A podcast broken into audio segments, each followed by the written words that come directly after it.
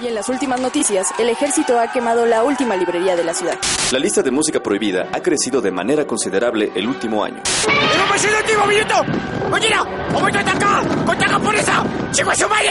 ¡Ah! ¡Seguimos informando para Freak News! ¡Ah! Transmitiendo desde la capital del imperio, Freak Noob News, lo último que queda.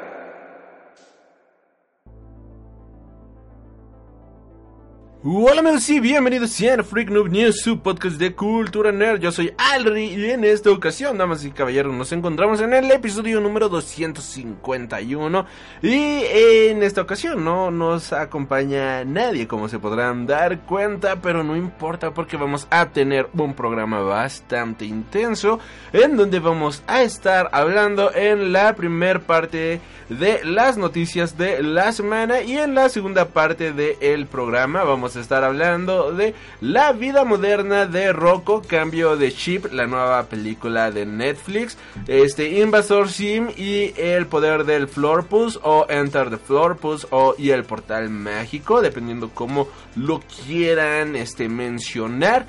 Y de igual manera vamos a estar hablando de la nueva película de Guillermo del Toro, historia, bueno, producida por Guillermo del Toro y dirigida por André Obredal, que es Historias de miedo para contar en la oscuridad.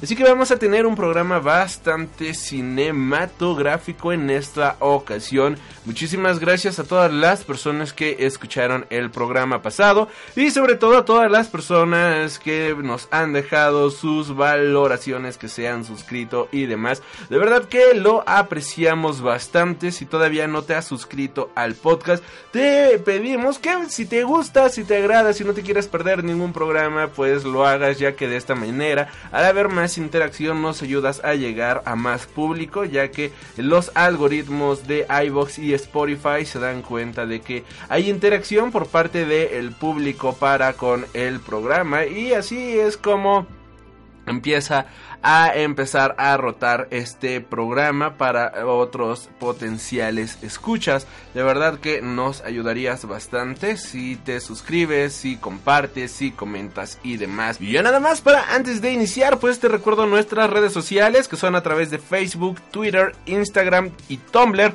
Nos encuentras como Freak Noob News. De igual manera puedes seguir nuestro canal en YouTube en donde todas las semanas actualizamos reseñas de películas y contenido que va exclusivo para la plataforma. De igual manera en Facebook subimos algunos videos que compartimos tanto en YouTube como en, en, el Facebook. Algunas fotillos interesantes en Instagram, en Twitter. Así que estamos bastante activos en todas nuestras redes sociales. Eh, de verdad igual eh, nos haría un gran favor si se suscriben al canal de YouTube, ya que pues estamos, estamos muertos en visitas, en, suscripciones. Así que sería de gran apoyo de todos ustedes si se llegaran a suscribir a este podcast, al canal de YouTube de este podcast. Y ya para cerrar, pues de igual manera puedes escucharnos todos los lunes a las 8 de la noche, hora de la Ciudad de México, en Front Row Radio, estación de radio por internet que está haciendo bastante ruido actualmente con una gran variedad de programas bastante interesantes para todos los gustos, programas de rock, de terror, frikis como este. Así que tiene un amplio catálogo de programas eh, Front Row Radio que los invitamos a escuchar y descubrir semanalmente. Freak Noob News lo transmiten los lunes a las 8 de la noche con retransmisión los martes a las 12 del mediodía. Y ahora sí, sin más queridos amigos, ya saben, este vamos a iniciar con las noticias de esta semana. Y comenzamos con las noticias deseitas de la semana. Y malas noticias para los fans de Krypton. Y es que Sci-Fi ha cancelado la serie basada en el planeta natal de El Hombre de Acero. Krypton sufrirá su inminente destino ya que Sci-Fi ha optado por cancelar la serie de drama centrada en el abuelo de Superman luego de dos temporadas. La decisión viene tan solo a unos días de que el show terminara las transmisiones de su segunda temporada. El show producido por un estudio externo, Warner Horizon, no logró entrar en el gusto del público y el final de la segunda temporada tan solo atrajo 350 mil personas en reproducciones el mismo día. La temporada promedio solo 408 mil televidentes por episodio durante su segunda temporada, un descenso pronunciado de el millón punto ocho millones de televidentes que, que tuvo en la primera temporada. Krypton logró la renovación para una temporada 2 en mayo de 2018, luego de que el show marcó uno de los mejores estrenos de la cadena. El spin-off del Lobo, el cual está en desarrollo en Sci-Fi, fue abandonado por la cadena. Sin embargo, los productores de Warner Horizon están buscando vender el proyecto a otros canales de distribución. El personaje interpretado por Emmett Jet Scalan fue presentado en el primer episodio de la segunda temporada de Krypton. Esto marca el tercer show basado en cómics que Sci-Fi cancela en fecha reciente, sumándose a las cancelaciones de Deadly Class y Happy Damas y Caballeros. En lo personal, no me llamaba la atención esta serie, no le veía caso en lo más mínimo verla, ya que aunque la anunciaron como precuela directa de lo que veíamos en las películas de este el universo cinematográfico del universo de DC, sabemos que al final del día pues no no era así y era, era algo completamente innecesario. Es como, ah, qué interesante, ver la vida del abuelo del Superman. ¿Por qué no me das mejor una serie de Superman? O sea, es como, oh, por Dios, una serie de Pennyworth, el mayordomo de Batman. Qué interesante, Dios, ¿no? Quizás un, un capítulo, ¿no? Un capítulo especial viendo la vida de estos personajes y ya, pero ya tratar de darle un protagonismo irreal a personajes secundarios o en este caso completamente sacados de la manga, pues simplemente no, no tenía ningún tipo de futuro si somos muy honestos. Y el hecho de que llegara una segunda temporada, pues sí, es bastante sorprendente. Y hablando de cancelaciones, pues concluye The Green Lantern de Grant Morrison, aunque ya se prepara su regreso. DC reveló los planes para la serie de Grant Morrison y Liam Sharp con una miniserie en puerta y un regreso próximamente. DC confirmó que The Green Lantern número 12 será el final de la dupla de Morrison y Sharp, la cual seguirá la historia de Green Lantern Black Star, una miniserie de tres números, la cual arrancará en el mes de noviembre de 2019 con el propio Morrison como escritor y Shermanico como artista. Las portadas serán de Sharp. Sin embargo, Sharp adelantó que estará de regreso con Morrison al menos para 10 números de Green Lantern. Las tres portadas se unirán en una gran y sorprendente pieza y estaré de regreso al menos para 10 números con Gran. Esta miniserie va a rockear. Ese fue el plan todo el tiempo, escribió Sherp en Twitter. El tweet fue borrado posteriormente de su publicación porque pues alguien está hablando de más. Anteriormente Morrison y Sharp se han referido a Green Lantern 1.12 como el año 1 o temporada 1. Así que es posible que la segunda temporada ya esté en desarrollo con el posible regreso de The Green Lantern 13 o un relanzamiento directo al número 1 de Green Lantern 12 estará a la venta el 2 de octubre de 2019, mientras Green Lantern Black Stars iniciará publicación el 6 de noviembre, por lo que la nueva serie podría dar luz hasta febrero de 2020 en caso de que continúen de manera mensual todos estos títulos. Aquí en México ya se está empezando a publicar esta saga de Green Lantern, yo la verdad me voy a esperar a que salga el TP, porque pues ya tienes toda la serie completa, te sale más barato, Así que, pues sí, por cuestión de economía, creo que lo mejor será esperarme al bonito TP. Porque sí, tenía muchísimas ganas de leer Green Lantern de Grant Morrison. Y yo creo que una vez que compre el TP y pueda leerlo, habrá reseña en el canal de YouTube. Otro motivo más para que vayan y se suscriban. Por otro lado, DC solicita el retiro de Superman número 14 y Supergirl número 33. En un movimiento poco usual, DC ha solicitado a los distribuidores la destrucción de estos dos títulos, lo que también adelanta el retraso de Legión de Superhéroes. DC está solicitando a los distribuidores destruir todas las copias de Superman 14 y Supergirl número 33, las cuales tendrán copias de reemplazo enviadas en próximas semanas. Debido a los calendarios de producción adelantados, las portadas de ambos números no reflejan el contenido de ambas historias, aseguró DC a los distribuidores. Las copias de reemplazo con nuevas portadas no representarán costo adicional para los distribuidores. Ambos títulos originalmente venían marcados con números tie-in de Year of the Villain, sin embargo los nuevos números ya no portan el banner del evento. El arte para ambos números está cambiado y Superman 14 trae arte de Ivan Reis y Joe Prado y fue reemplazado por una pieza de esta dupla, mientras que Supergirl 33 de Eduardo Pancisca cambiará por un arte de Kevin McGuire. Según esto, aún no ha sido revelado el arte.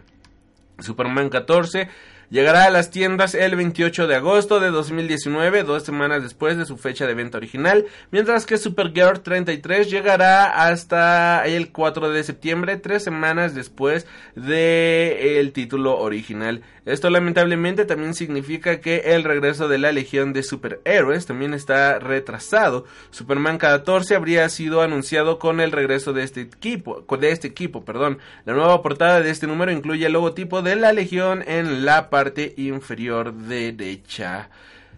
Pues pues, es, sí, no, no sé ni qué opinar al respecto de esto, pero ahora nos vamos al lado del mundo del cine, en donde tenemos que de Suiza de Squad, acaso, damas y caballeros, James Gunn ha confirmado la aparición de King Shark, además de muchos otros logros. James Gunn ostenta el título de ser el primer director en trabajar para los dos grandes estudios de adaptación de cómics, DC y Marvel. Josh Whedon fue un pionero en conseguir una hazaña parecida cuando pasó de dirigir las películas de Vengadores a remontar la Liga de la Justicia de Zack Snyder, pero el logro de Gunn es todavía mayor, pues estar trabajando en una película para cada estudio al mismo tiempo.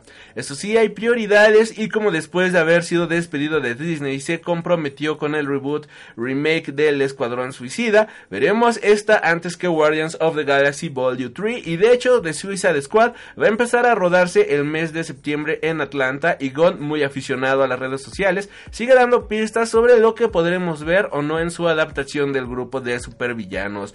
Uno de los rumores a los que más les gusta dar pie al director es la supuesta aparición de King Shark, uno de los personajes más curiosos de los cómics de DC, que todavía está sin confirmar oficialmente, aunque puede que el propio James Gunn ya lo haya hecho. En una última publicación en Instagram, el director ha querido agradecer a la gente de Microsoft varios regalos que le han hecho a él y a su equipo para disfrutar de los momentos de relax durante el rodaje de Suicide Squad, entre ellos una máquina de arcade de King Shark, un pinball de Guardians of the Galaxy, un arcade de Halo y un Scrabble gigante en el que Gon ha escrito el nombre de Harley Quinn y este parece estar formando el nombre de King Shark con las letras que tiene en la mano. Esto, damas y caballeros, es acaso una confirmación oficial no lo sabremos hasta el primer tráiler, el primer póster o hasta que veamos la película el 6 de agosto de 2021. Aquí pues esto a mí a mí me tiene muy emocionado, de verdad James Gunn es es uno de los más increíbles directores de la última década. Podría decir que es uno de los mejores directores que tenemos actualmente, así que cualquiera de sus proyectos me me entusiasma bastante. Y Ciangon dice que el guion de Suicide Squad es muy bueno. Poco se sabe de, sobre Suicide Squad, que así se llama ahora a lo que antes conocíamos como Escuadrón Suicida 2. Solo que será una suerte de reboot de la película original de David Ayer. Y todavía no hay una hipnosis oficial, pero sabemos que la película incluirá personajes nuevos y que su rodaje comenzará dentro de nada el próximo mes de septiembre. Y según Ciangon, podemos tener esperanzas de que esta va a ser una gran película. El hermano del director James Gunn ya ha colaborado con él en varias ocasiones interpretando a Kranglin en las películas de Guardians of the Galaxy y además sirviendo de modelo para la captura de movimiento de Rocket tanto en estas como en Vengadores Infinity War y Avengers Endgame.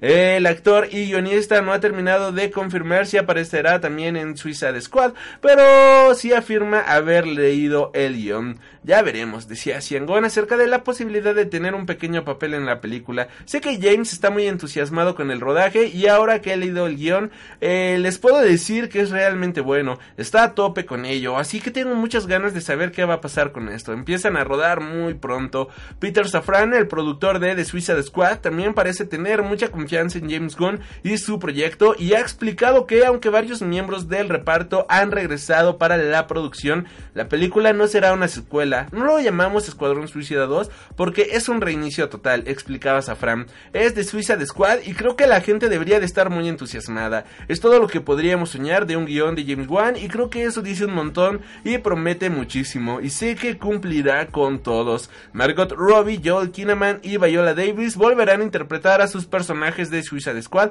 con el reparto aumentado con Idris Elba, John Cena y David Dutch Malakian. El estreno de Suicide Squad, como bien mencionamos, será hasta agosto de 2021.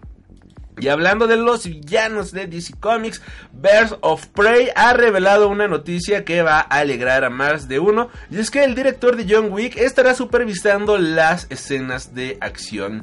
Ante la próxima película de DC en llegar a los cines, aunque la próxima película de DC en llegar a los cines va a ser la extrañísima película del Joker de Joaquín Phoenix el 4 de octubre, tampoco hay que apartar la mirada de los otros proyectos más llamativos de Warner, y en este caso hablando de Birds of Prey and the Fantabulous Emancipation One Harley Quinn, y es que a diferencia de la libertad que parece haberle dado a Todd Phillips en su película del villano protagonizada por Margot Robbie, parece estar sufriendo el entrometimiento de los ejecutivos del estudio. Si hace un mes publicábamos que Warner estaba descontento con el montaje final de Birds of Prey y estaría planteándose hacer cambios, ahora es The Hollywood Reporter quien confirma esta teoría, pues según la publicación, el estudio habría contratado a Chad Stahelski, director de toda la saga de John Wick, para que rediseñe e introduzca nuevas escenas de acción en la película producida y dirigida por Kathy Jan. Esta podría ser la solución intermedia a la que podrían haber llegado la directora y los ejecutivos del estudio para evitar que estos provoquen otro desastre como el de la Liga de la Justicia, en la que contrataron a Josh Whedon para que remontase una cinta ya rodada y editada por Zack Snyder.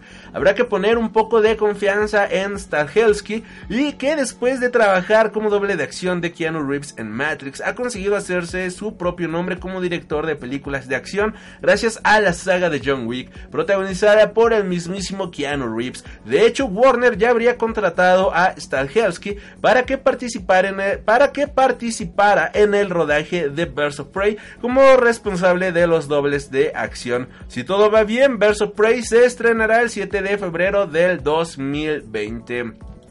Continuando con los villanos de DC Comics que se apoderan de la pantalla grande, tenemos que Joaquín Phoenix comenta el origen real de su sonrisa en la película de El Joker.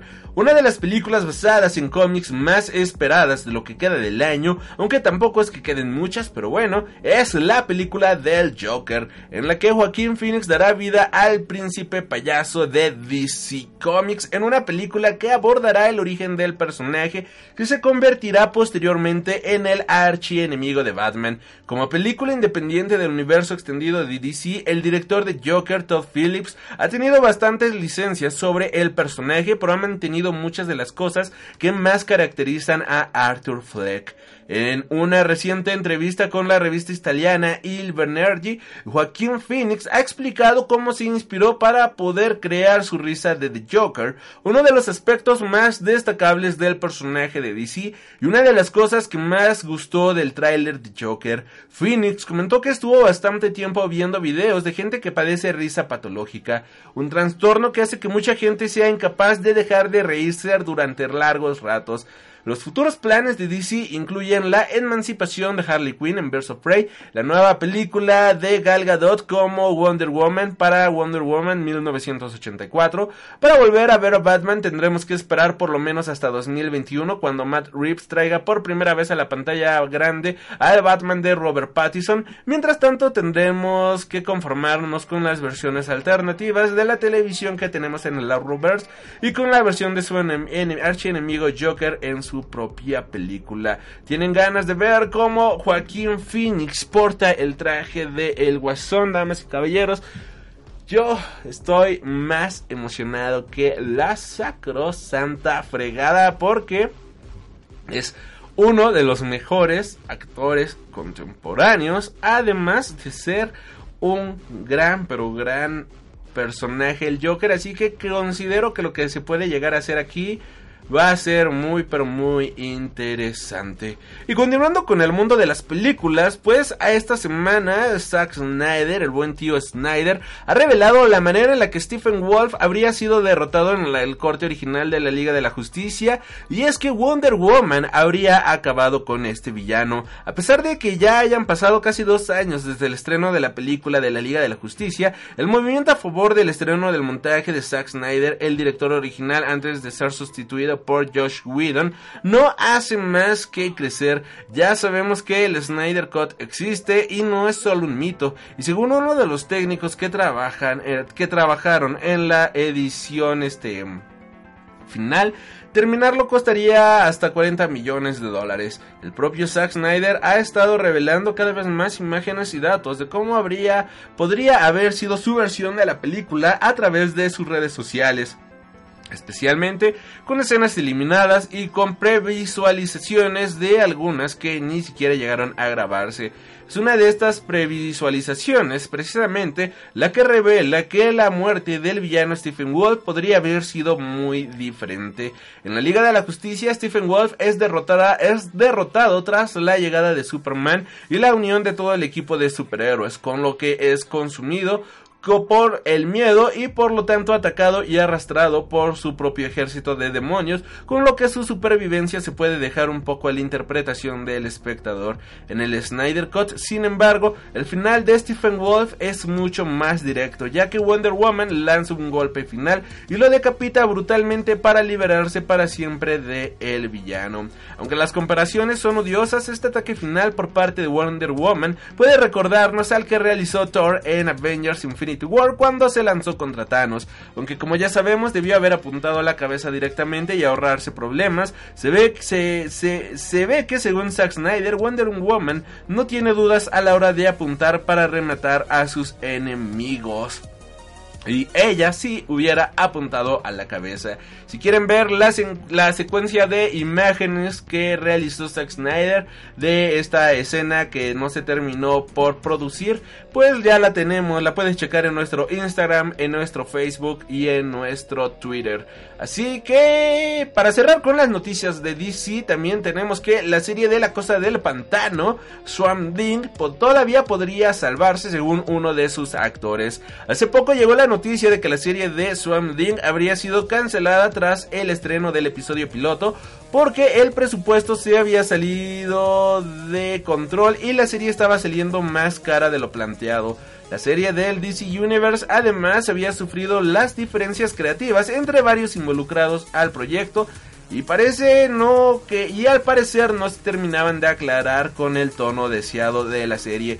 Total que se pasó de una reducción de capítulos a una cancelación total sin posibilidad de una segunda temporada y el pasado 2 de agosto se emitió el último episodio de la temporada en DC Universe con este panorama tan negro. No es de extrañar que haya poquísimas esperanzas para la serie, pero el actor Ian Sieringin Daniel Cassidy y Blue Devil cree no tener cree que no tiene por qué ser el final para Swamp Thing y que la serie aún podría salvarse. Creo que es completamente posible, explica Shearing a Sci-Fi Wire, respecto a que habrían surgido diferentes movimientos de fans para pedir un rescate de la serie.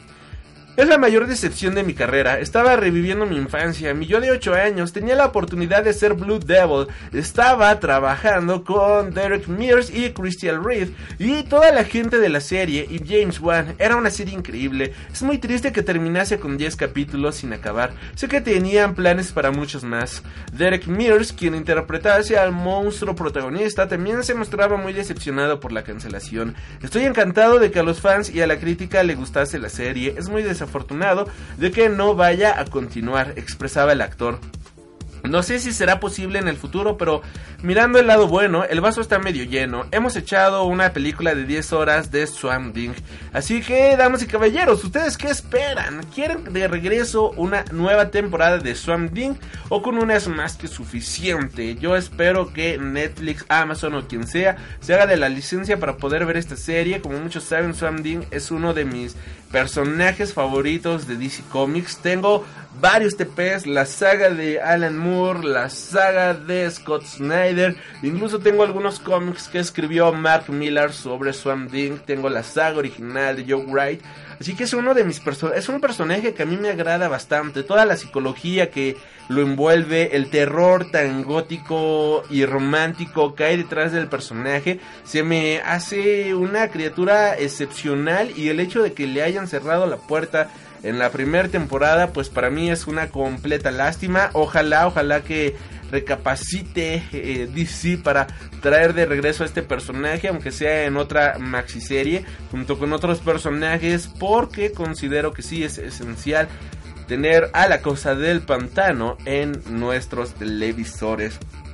Y ya para cerrar con las noticias, eh, con actores de DC, pero fuera del tema de las películas y eso. Ezra Miller se une a Jason Momoa en las protestas en Hawái. Ya les adelantábamos que en el programa pasado, antepasado, que el rodaje de Aquaman 2 podría retrasarse ya que Jason Momoa, el actor protagonista de la franquicia, se niega a grabar la película hasta que se resuelva el asunto del telescopio de 30 metros que se está construyendo en Hawái. Este nuevo telescopio para el observatorio del lugar sería el número 14 y según sus detractores pone en peligro el ecosistema por su gran impacto medioambiental y además es una ofensa contra el terreno sagrado de las comunidades nativas de las islas. Momoa es una de las caras más visibles de las protestas y ahora Ezra Miller, su compañero de la Liga de la Justicia, ha decidido apoyarle en este movimiento, como bien muestra la quinta fotografía de esta serie de imágenes, de una serie de imágenes que ha colgado Jason Momoa en su Instagram. Aunque los personajes Momoa y Miller tienen sus diferencias en pantalla, los dos actores guardan una buena relación fuera de ella. Me encanta Flash y adoro absolutamente a Ezra Miller, es como de mi familia, declaraba Momoa en una de las entrevistas el año pasado. Miller no es el único actor de DC que se ha unido a las protestas junto a Momoa, ya que Dwayne Johnson, quien interpretará próximamente a Black Adam, también ha mencionado las protestas en una entrevista en The Tonight Show starring Jimmy Fallon en lo que menciona lo siguiente. Esto es mucho más grande que la construcción de un telescopio, explicaba Johnson. Esto es sobre la humanidad. Esto es eh, de esto se trata de seres humanos cuyos corazones están heridos y creo que cuando situaciones como estas se dan es una señal de que debemos parar. Vamos a ser considerados, vamos a empatizar y vamos a siempre cuidar de nuestra gente. Así que ustedes qué esperan? ¿Esperan que esto se acabe? ¿Que esto que, que, más bien, ¿qué opinan, no? ¿Qué opinión les da a estos actores? Que desde mi punto de vista, qué chingón que todos estos actores, todas estas personalidades se junten para proteger el territorio sagrado donde ellos han crecido, donde unas tribus, donde las tribus han este puesto su sus lugares sagrados, su religión y todo lo que ellos representan. Y que dejen de lado el dinero y un buen cheque que vaya, cuánto no ganarán por filmar estas películas de superhéroes. Y que dejen todo eso de lado para salvar parte del planeta. Creo yo que está bastante, bastante chido y aplausos para estos grandes actores que dejan de lado todo esto, que dejan de lado todo el dinero y todo lo que podrían llegar a ganar con estas películas para poner primero sus principios y la humanidad y esto desde mi punto de vista son es lo que hacen los verdaderos héroes. Y bueno, con esto nos vamos a las noticias Star Warsianas de la fuerza.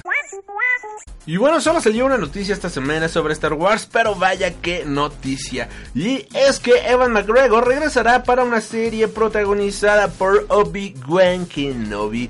El actor escocés podría estar tomando de nueva cuenta su lightsaber para una nueva película, una nueva serie de televisión para el sistema de streaming de Disney Plus. Evan McGregor se encuentra en pláticas para reinterpretar el papel del maestro Jedi Obi-Wan Kenobi para una serie aún sin título para el servicio streaming de Disney Plus. Los detalles de esta serie aún no han sido revelados. McGregor hay que recordar que interpretó la versión joven del icono de Star Wars en la cinta de, eh, La amenaza fantasma, el ataque de los clones y la venganza de los Sith. El papel previamente fue interpretado por el legendario actor Alec Guinness en las películas originales. El proyecto de Obi-Wan ha mutado de ser una película a una serie de alto presupuesto para Disney Plus de manera muy similar con la cinta de Boba Fett que al final del día dio origen al show de The Mandalorian. La serie de Obi-Wan Kenobi se estaría sumando a la oferta que Disney Plus ya tiene en planes, incluyendo todas las películas de Star Wars junto con la serie de The Mandalorian, la cual tendría lugar años después de los eventos del regreso del Jedi y que se estrena para el 12 de noviembre de 2019, la misma fecha en la que el servicio de streaming verá la luz. De igual forma, la plataforma ya tiene anunciada una serie centrada en el personaje de Casey Andor con Diego Luna y Alan Tudyk, ambos protagonistas de Rogue One. Y esto ya, no tengo más que decir. Dos palabras, diez letras. Hello there, damas y caballeros. Y esto ha sido todo sobre Star Wars esta semana. Y ahora sí, nos vamos al lado Marvelita de la fuerza. Y Martin, Martin Freeman confirma su regreso a Black Panther 2. Después de muchas especulaciones y secretismos, finalmente Marvel revelaba durante la última Comic Con de San Diego cuál iba a ser el calendario de su fase 4 para continuar agrandando su espectacular universo cinematográfico. No obstante, aunque aclaró muchas dudas, el escueto calendario de estrenos también generó muchas otras, como por ejemplo, ¿dónde están las películas confirmadas de Guardians of the Galaxy Volume 3 o Black Panther 2? Está claro que van a formar parte de una supuesta fase 5 que todavía está por desarrollarse, pero llama la atención que Marvel posponga dos títulos tan esperados como estos dos, sobre todo si hablamos de Black Panther 2, cuya primera película fue todo un fenómeno mundial. Preguntando sobre este, preguntando al respecto al actor Martin Freeman, que daba vida al actor Everett K. Ross en Black Panther, ha asegurado que él sí va a regresar para una secuela, aunque no sabe cuándo. Por lo que sé, mi personaje si va a volver, por lo que sé si voy a estar en otra película de Black Panther. Eso es todo lo que tengo entendido. Ahora, ¿cuándo va a empezar? La verdad no tengo ni idea, confesaba el actor a la web Collider. Esto no significa una confirmación oficial al 100% del regreso del intérprete inglés al mundo Marvel, pues como viene siendo habitual, el estudio blinda a los actores con un papel más o menos importante, con contratos que abarcan entre dos y tres películas para poder tenerlos atados en el caso de que se para la trama pero con guiones que todavía están en blanco, que puede que el papel de Martin Freeman, que no es tan esencial como podría ser el de, el de Wright, acabe convirtiéndose en un simple cameo o desaparezca. Lo importante es que parece que Black Panther 2 sigue confirmada. Cuando la veremos, quién sabe, pero pues ahí está en el tintero. Por otro lado, pues se ha revelado el contenido que tendrá el Blu-ray de Spider-Man Far From Home.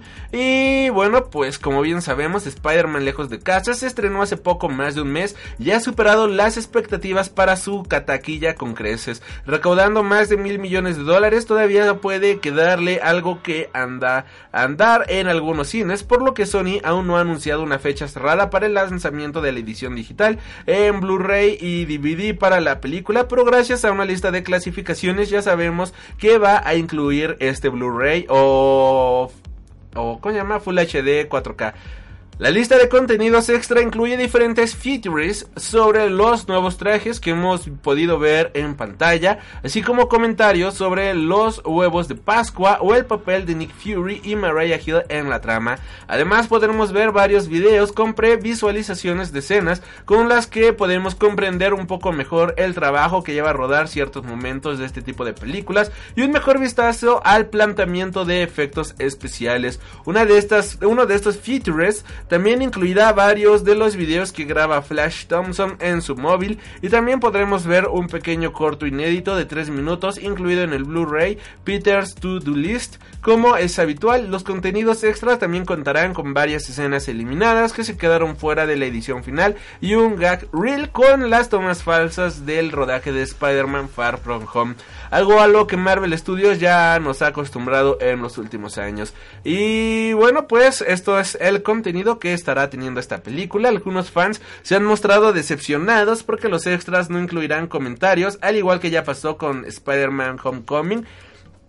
Muchas veces los detalles más interesantes sobre la producción de las películas no llegan de la mano de los directores o los propios actores, pero ya que aún no se ha revelado la fecha final, es posible que Sony Marvel y Marvel decidan incluir algunas pistas de comentarios antes de su lanzamiento. Así que van a comprar esta película, yo yo sí.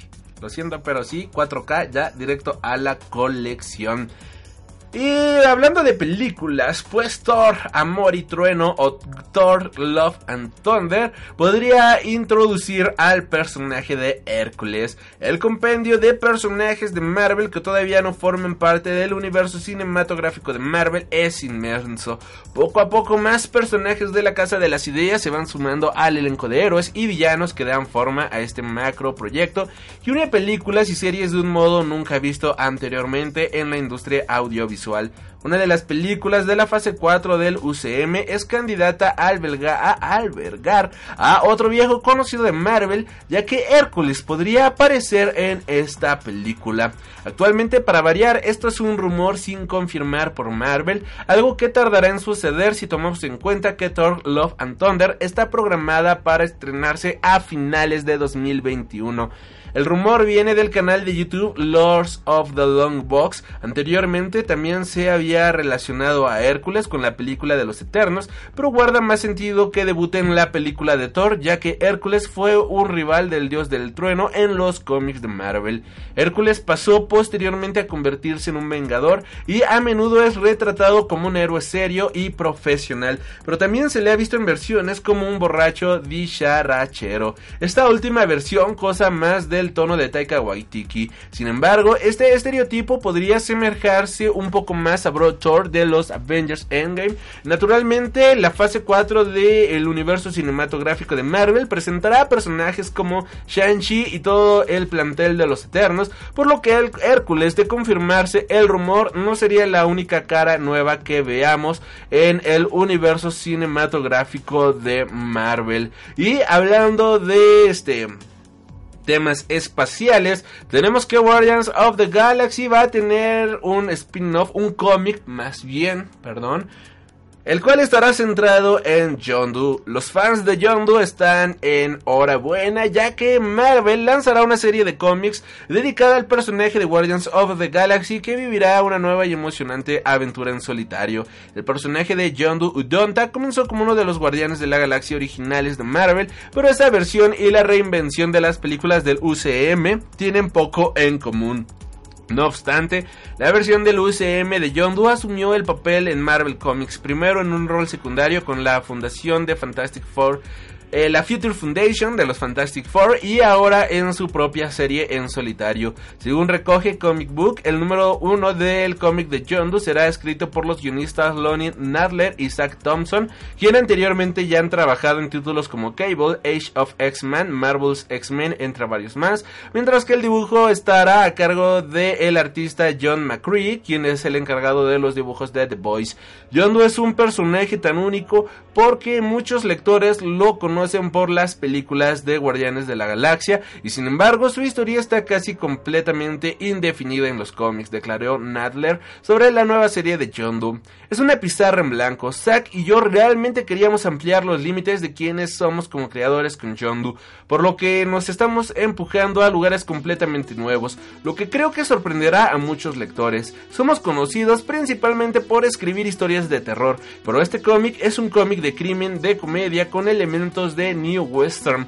Es diferente a todo lo que hemos abordado antes. Trabajar con John McCreed ha sido completamente surrealista. Somos grandes admiradores de su trabajo como Hitman y The Boys y colaborar con un veterano como John es un sueño imposible. La hipnosis de Yondu dice lo siguiente.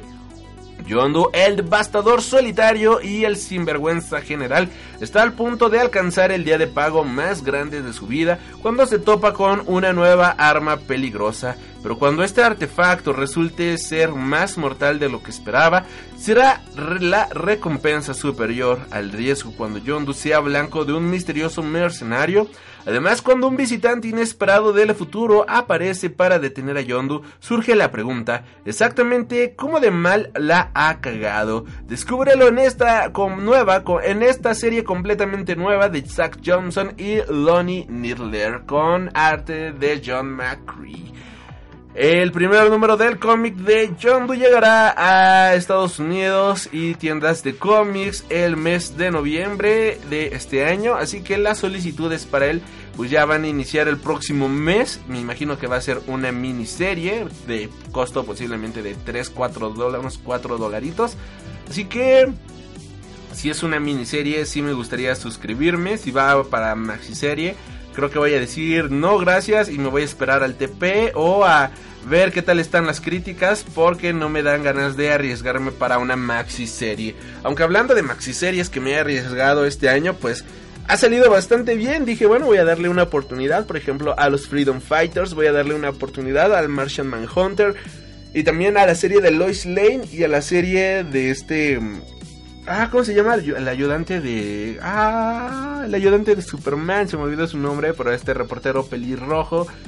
Que este, ah, olvidé su nombre, lo siento. Que también dije, ¿para qué lo leo, no? Pero después dije, ah, está escrito por Matt Fraction. Vamos a darle una oportunidad. Y sí, qué buena oportunidad, porque valió muchísimo, muchísimo la pena.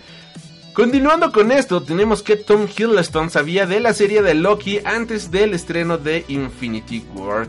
Hay actores a los que se les da fatal esto de guardar secretos, como han demostrado en algunas ocasiones Mark Ruffalo y Tom Holland, pero Tom Hiddleston ha demostrado que puede callarse las noticias hasta su anuncio oficial, ya que supo los planes de la serie de Loki antes del estreno mundial de Avengers Infinity War. Muchos pensábamos que era el final del personaje cuando Thanos lo eliminó prácticamente al inicio de la película. Lo mismo le pasaría a Hiddleston hasta que le llegó la noticia de que tendría su propia serie de Disney Plus. El resto del mundo tardó un poco más en llegarle ya que no hace ni un año el anuncio de que Loki de Tom Hiddleston y la Bruja Escarlata de Elizabeth Olsen tendrían sus propias series en solitario. En una reciente entrevista con MTV News, el actor ha revelado cómo se enteró de los planes de Marvel. Lo supe unas seis semanas antes del estreno mundial de Infinity War, explicaba el actor, y tuve que hacer todas las ruedas de prensa de la película en plan, sí, pues eso es todo amigos. Hiddleston también habló de lo importante que es el personaje para él y de cómo ha ido evolucionando desde villano y antagonista en la primera película de Thor y en Vengadores hasta aliado en Thor Ragnarok. Ahora conozco a este personaje, siento que el público le conoce e interpretarle e interpretarlo honestamente y crear nuevos desafíos para él significa que tendría que cambiarle en diferentes maneras. Es el aspecto más emocionante de todo. Desde luego, el Loki de la serie será un nuevo desafío interpretativo para Hiddleston, ya que ha confirmado que es una versión diferente a la de la línea temporal principal, ya que se tratará del Loki que escapó con el Tesseract durante el atraco al tiempo en Avengers Endgame, con lo que será más antagónico y no tan amigable como en sus últimas apariciones. ¿Emocionados por ver esta serie? Yoshi. Y ya para ir cerrando con las noticias de Marvel Comics, tenemos que Nick Fury casi aparece en la película de los Cuatro Fantásticos y Silver Surfer. La primera película de Fox de los Cuatro Fantásticos en 2005 fue un auténtico taquillazo, por lo que muy pronto comenzó la producción de los Cuatro Fantásticos y Silver Surfer. Y las escuelas se estrenó apenas dos años más tarde y ya sabemos cómo fue todo eso. Pero el guion y desarrollo de la trama podría haber sido un poco diferente, ya que originalmente el director Tim Story quería haber incluido a Nick Fury en la película. En años anteriores, Marvel había, venido había vendido los derechos de sus personajes más populares del momento, como Spider-Man y los X-Men, para evitar la bancarrota.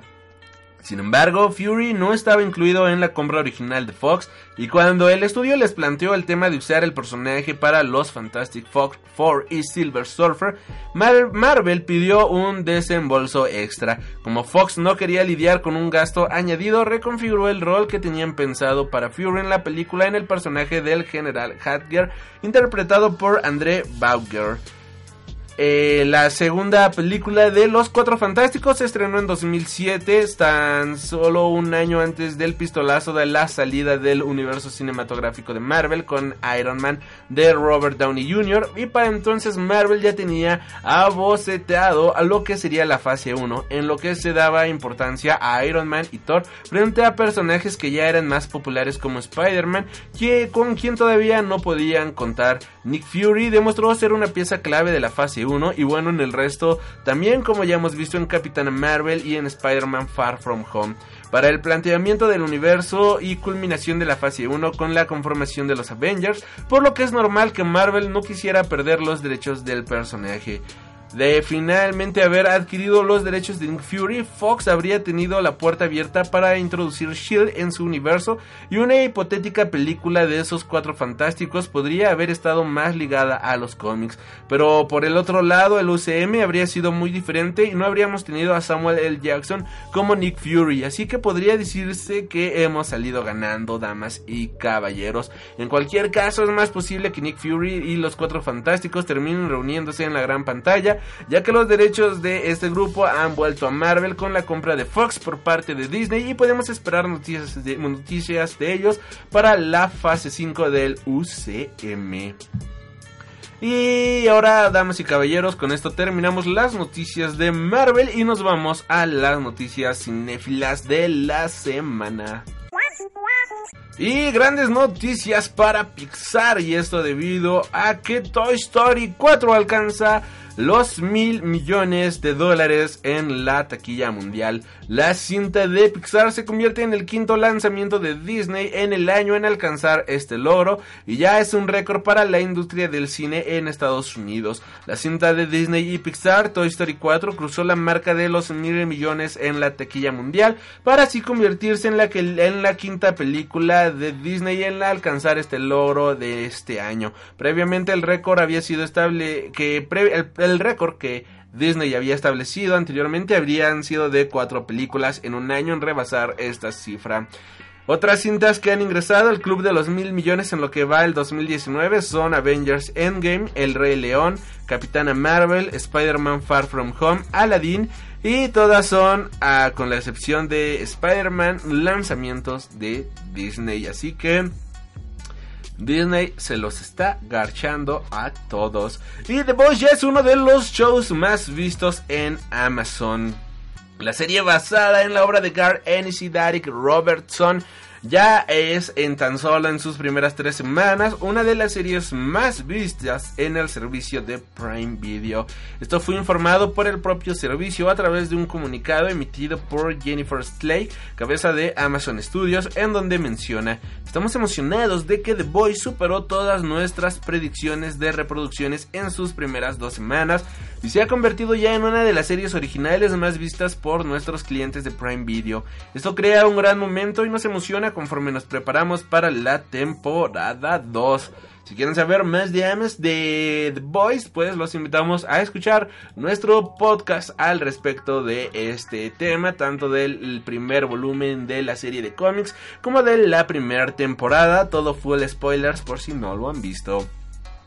Por otro lado, George R. R. Martin vuelve a asegurar de nueva cuenta que al final, el final de la serie no afectará el final de los libros. Estamos en 2019 y ya han pasado el acontecimiento televisivo de la década para el que llevábamos esperando dos años. Ha terminado y no ha dejado a todos con un buen sabor de bocas. Juego de Tronos no se ha despedido como muchos esperaban y el épico final que HBO llevaba años prometiendo se acabó convirtiendo en seis capítulos sin demasiada sustancia que han dejado fríos a muchos que ahora miran a los libros de George R. R. Martin con esperanzas.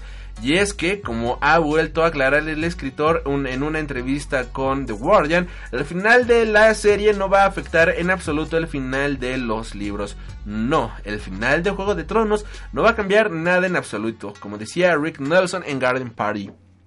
Una de mis canciones favoritas no puedes contentar a todo el mundo, así que tienes que hacerte feliz a ti mismo, explicaba el escritor antes de recordar que la serie y los libros no son lo mismo, aunque estén muy relacionados los unos con los otros.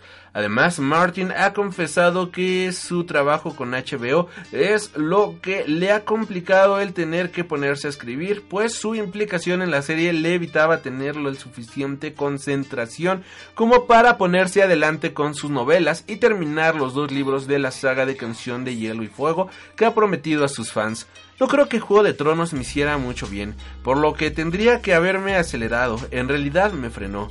Cada día me siento a escribir e incluso si tengo un buen día, para mí un buen día es escribir unas tres o cuatro páginas. Me sentía horrible porque pensaba, oh Dios mío, tengo que terminar el libro. Solo he escrito cuatro páginas y debería de haber escrito 40. Pero ahora, porque la serie ha terminado, es liberador, porque ahora puedo seguir mi propio camino. Tengo días buenos y días malos, pero el estrés es mucho menor. A pesar de que se sigue estando ahí, estoy seguro de que cuando termine un sueño de primavera tendrás que devolverme a la tierra confesaba el escritor, damas y caballeros, si es bueno y es malo al mismo tiempo que tu propia creación te ate y que se vuelva más grande que tú, pero pues así es la vida y así es el medio del entretenimiento. Continuando con el tema televisivo, La Maldición de Hill House lanzará un Blu-ray con la versión extendida del director. Es cierto que con la gran cantidad de estrenos de Netflix a lo largo de cada mes, muchos títulos se acaban perdiendo en las profundidades de su catálogo, pero otros muchos consiguen brillar con luz propia gracias a su buena factura técnica. La maldición de Hill House es uno de estos casos, apenas promocionada con actores prácticamente desconocidos, consiguió sobresalir por encima del resto del catálogo, sorprendiendo a críticos y a público para convertirse en una de las series de Netflix que más conversaciones ha generado.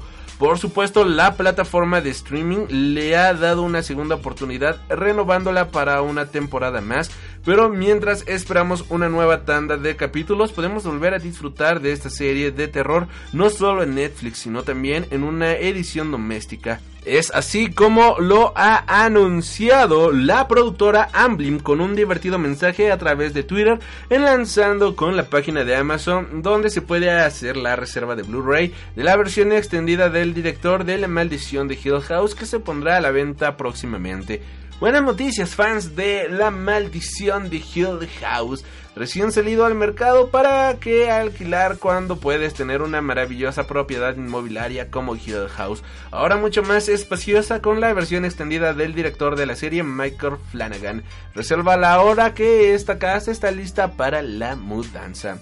La segunda temporada de La Maldición de Hill House contará con los mismos showrunners y el mismo director, pero con una historia completamente diferente a la de Los Crane. Así que ustedes, ¿qué opinan de esta serie? A mí lo personal no fui muy fan, pero está bastante chida la serie. Y hablando de películas de terror, Halloween Kills, la secuela de la noche de Halloween, empezará su rodaje muy pronto.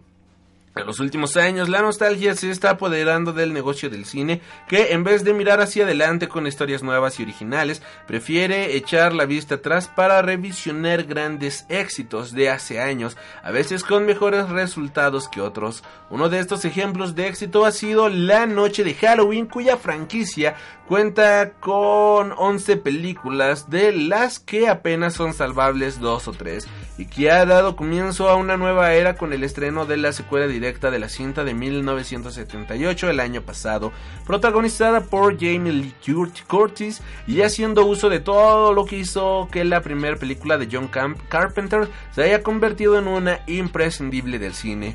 David Gordon Green consiguió ganarse a la crítica y al público y dar comienzo a su propia saga de la noche de Halloween. Así lo confirmó la productora Blumhouse anunciando que habría dos secuelas más, Halloween Kills y Halloween Ends. Pero cuando llegarán al cine, aprovechando la presencia en un evento, Danny E. McBride, guionista de la nueva saga, los periodistas de Polygon le preguntaron sobre la situación de ambas secuelas. Halloween 2 se empieza a rodar en tres semanas, esta ya está en marcha y el guion de la tercera está casi terminado. Con suerte se estrenarán más o menos en la misma época del año, revelaba el escritor. Por el momento, Halloween Kills está programada para estrenarse el 16 de octubre del próximo año. Y ahora Hablando de otra saga de terror, tenemos que It capítulo 2 podría recaudar 110 millones de dólares el fin de semana de su estreno. Ya va quedando menos para que llegue a los cines It eh, capítulo 2, la siguiente y última entrega de la nueva adaptación de la célebre novela de Stephen King, una película bastante esperada por buena parte de sus seguidores, tan esperada que ya se empieza a estimar lo que podría recaudar la secuela de Andy Muschietti durante su estreno en en Estados Unidos. La primera entrega de It aterrizó en las salas de cine hace dos años con una buena acogida entre el público y la crítica, eh, obteniendo 123 millones de dólares en su estreno y llegando a recaudar más de 700 millones de dólares en todo el mundo, según recoge Variety. La secuela de It podría llegar a recaudar entre 95 y 110 millones de dólares durante el día de su estreno en los cines de Estados Unidos. La película de It capítulo 2 nos sitúa 27 años después de los acontecimientos de la anterior entrega, donde veremos a los chicos que forman el club de los perdedores ya de adultos, aunque también habrá escenas protagonizadas por sus versiones adolescentes a los que se les ha rejuvenecido digitalmente, quienes tendrán que volver a hacer frente al terrorífico Pennywise, quien ha regresado de su letargo. La fecha de estreno de It capítulo 2 está prevista para el próximo 6 de septiembre de 2019. Y comienza la producción de Candyman, lo nuevo de Jordan Peele, damas y caballeros. Después del éxito de nosotros y déjame salir, Jordan Peele no quiere parar la maquinaria y ya ha comenzado la. Le pegué el micrófono, perdón. Y ya ha comenzado la producción de su nueva película de terror, Candyman. Esta nueva cinta será una suerte de secuela espiritual de la película original de Candyman de 1992, basada en la historia corta de Clive Baker. Desde el estreno de la película, el personaje de Candyman se ha convertido en un icono de las historias de terror y la imagen del perturbador asesino con un garfio ya es perfectamente reconocible por todos. Después del éxito de la película original, Sony lanzó dos secuelas más en los años 90, pero ninguna alcanzó el, el éxito de la original, por lo que esta nueva película de Jordan Peele parece que intentará ignorarlas y retomar el espíritu original de la historia original. Para ello contará con Tony Todd, el actor que interpretó al Candyman original y que volverá en esta nueva producción para repetir el papel del conocido asesino. Junto al pro y junto a él protagonizarán la película Yahid Abdul Machen II, a quien vimos en Aquaman, y Ten Tenjone Paris, quien vimos en The Blues of Will Street.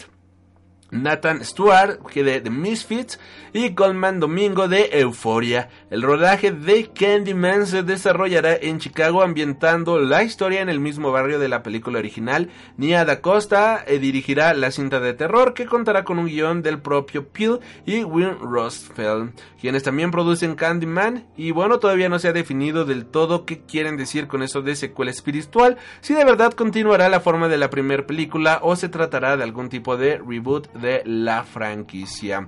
Por otro lado, el protagonista de Brightburn o El Hijo no quiere actores famosos para la secuela.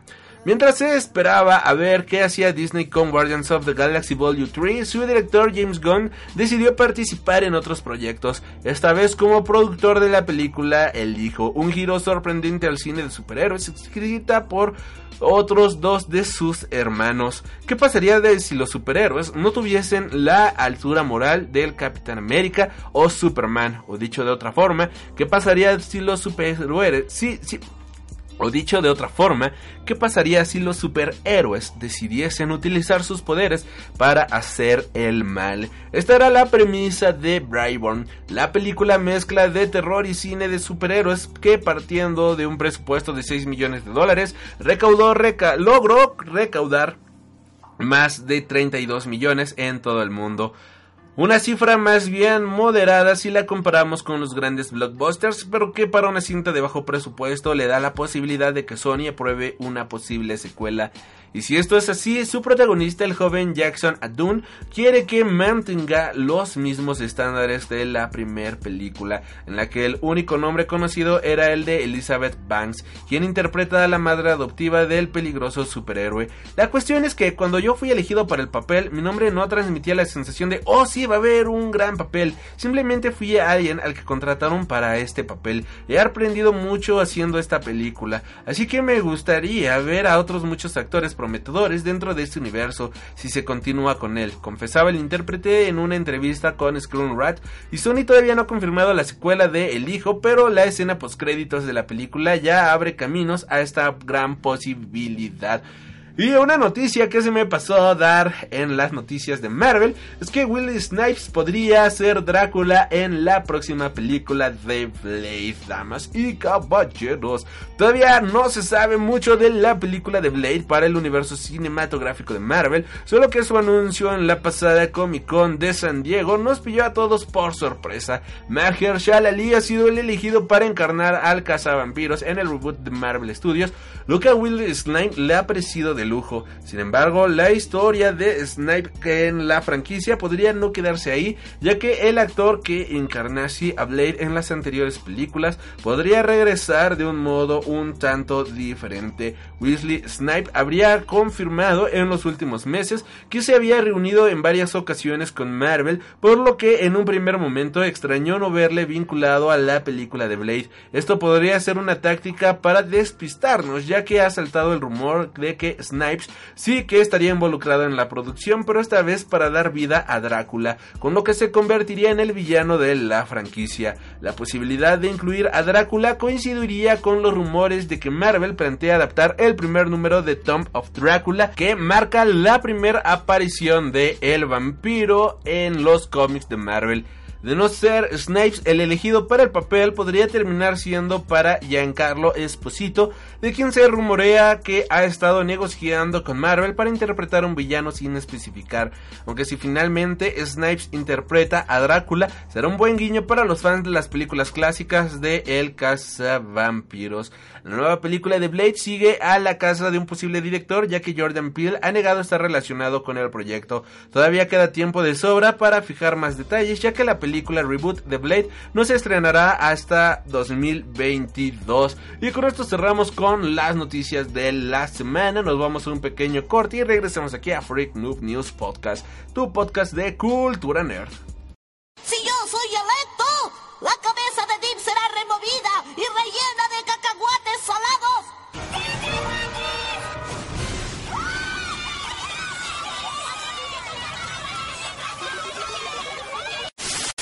Espera, si destruyes a Vive en el pasado, nunca será tu enemigo y no tendrías que enviar a un robot a destruirlo. Y entonces él sí sería tu enemigo y tendrías que enviar a un robot al pasado. Soy el único con la tecnología para decodificarlo. Y somos los únicos con los códigos que hay que decodificar. ¡Y yo soy! ¡Ya se me olvidó! Freak Cinema, tu sección favorita del mundo del cine. Obi-Wan never told you what happened to your father. He told me enough. He told me you killed him. No. I am your father.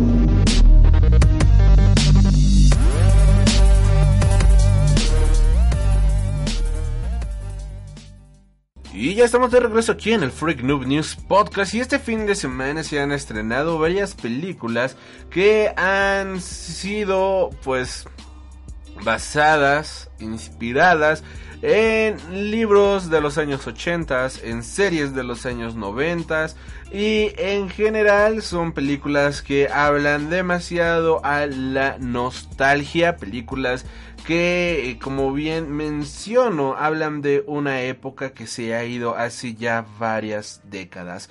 Y estamos hablando obviamente de las películas de la vida secreta de Rocco El invasor Sim y El poder del Florpus y la película de historias de terror para contar en la oscuridad.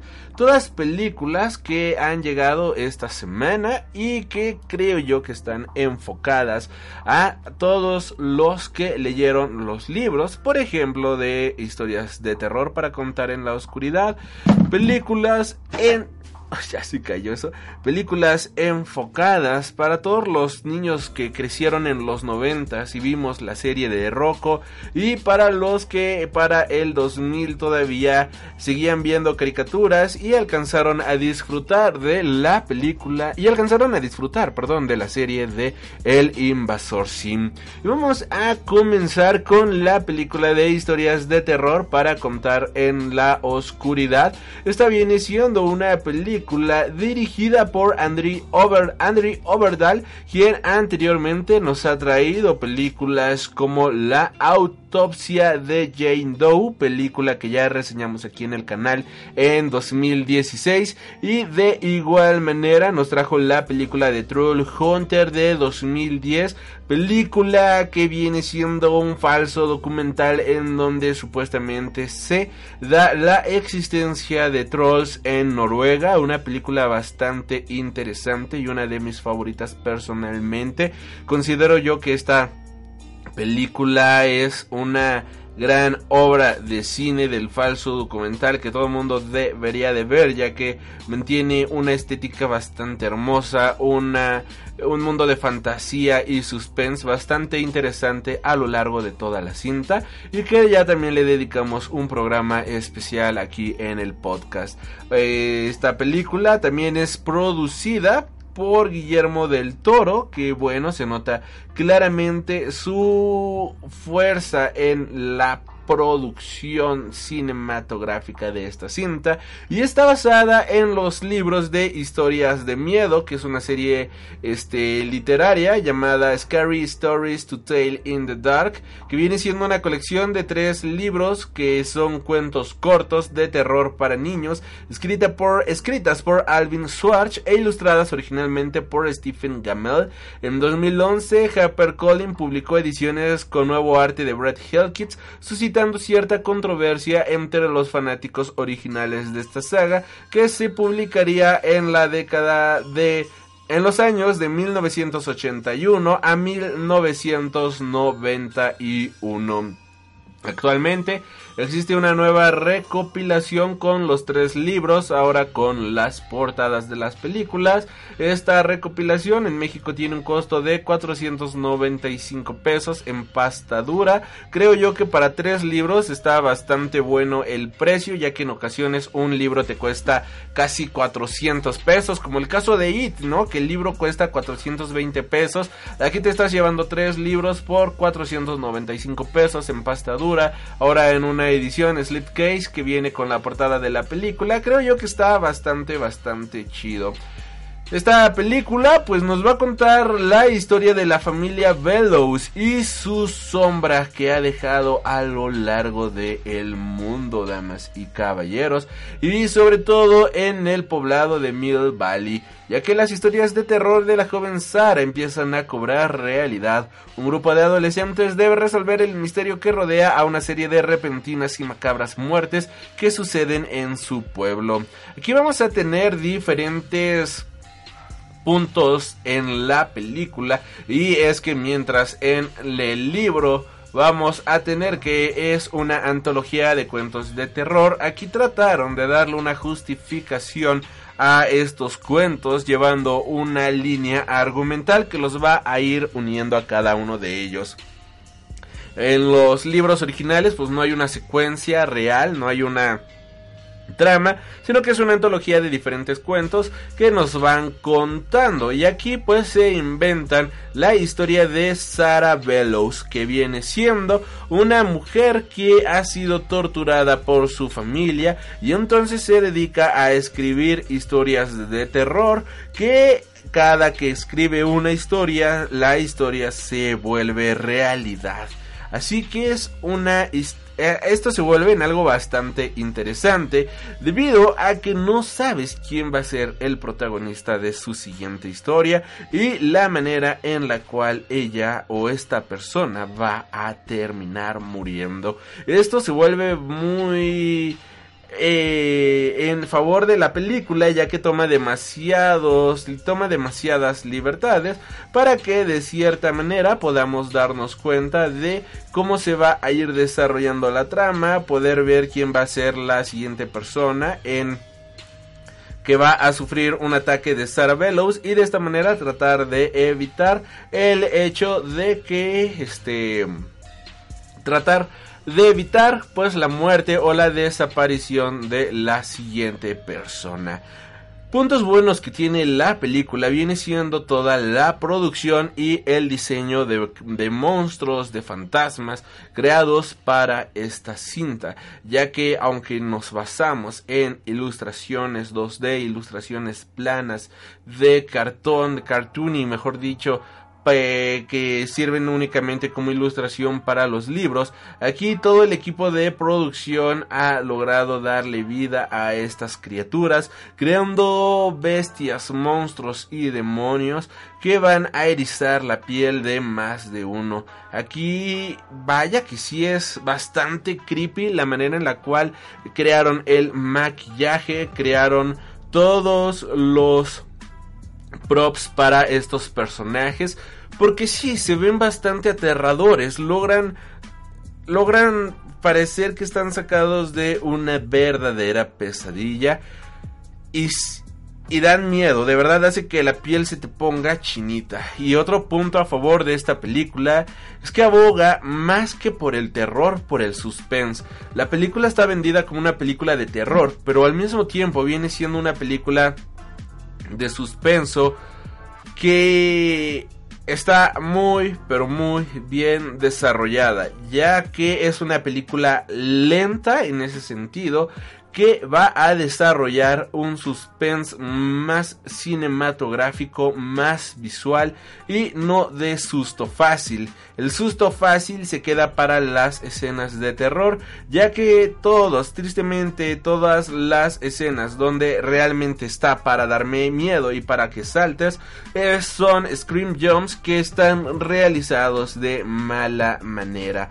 Los scream jumps, todos estos saltos, sustos de pastelazo se ven baratos, se ven mal y creo yo que eso demerita un poco el gran trabajo de suspense que la película ha estado trabajando y que la película trata de desarrollar a lo largo de toda su historia. Pero bueno, otro punto a favor de la película viene siendo la manera en la cual crearon este pueblo y la manera en la cual han desarrollado todo alrededor del mismo, ya que si bien es un pueblo pequeño, bien dicen pueblo chico, infierno grande, aquí pues todo eso se convierte realidad, ya que viene siendo un pueblo en donde absolutamente todos conocen absolutamente a todos, conocen las historias de todos, por lo cual se siente la claustrofobia del lugar, se siente la poca realidad, la poca libertad, perdón, que hay en este lugar.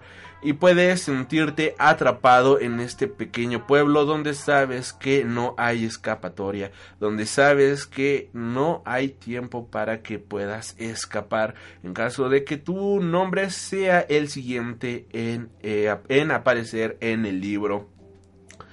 Aquí también la película tiene puntos malos y los puntos malos que tiene esta cinta principalmente viene siendo el hecho de que esta cinta maneja una historia bastante teenager, bastante adolescente, bastante juvenil y esto no es malo ya que pues está enfocada obviamente a niños y adolescentes. Cabe mencionar que los libros estaban escritos en la década de los ochentas para niños y adolescentes, por lo cual está bastante bien que este sea el target de la película. Lo malo es que peca, peca en ese sentido al tratar las situaciones de una manera bastante adolescente, tiene muchísimas situaciones que no tienen ningún tipo de sentido y que carecen de coherencia a lo largo de la trama. Ejemplo de esto, pues tenemos una historia llamada Red Room o Murder al revés, en donde la historia pues bueno, en donde nuestro protagonista, en lugar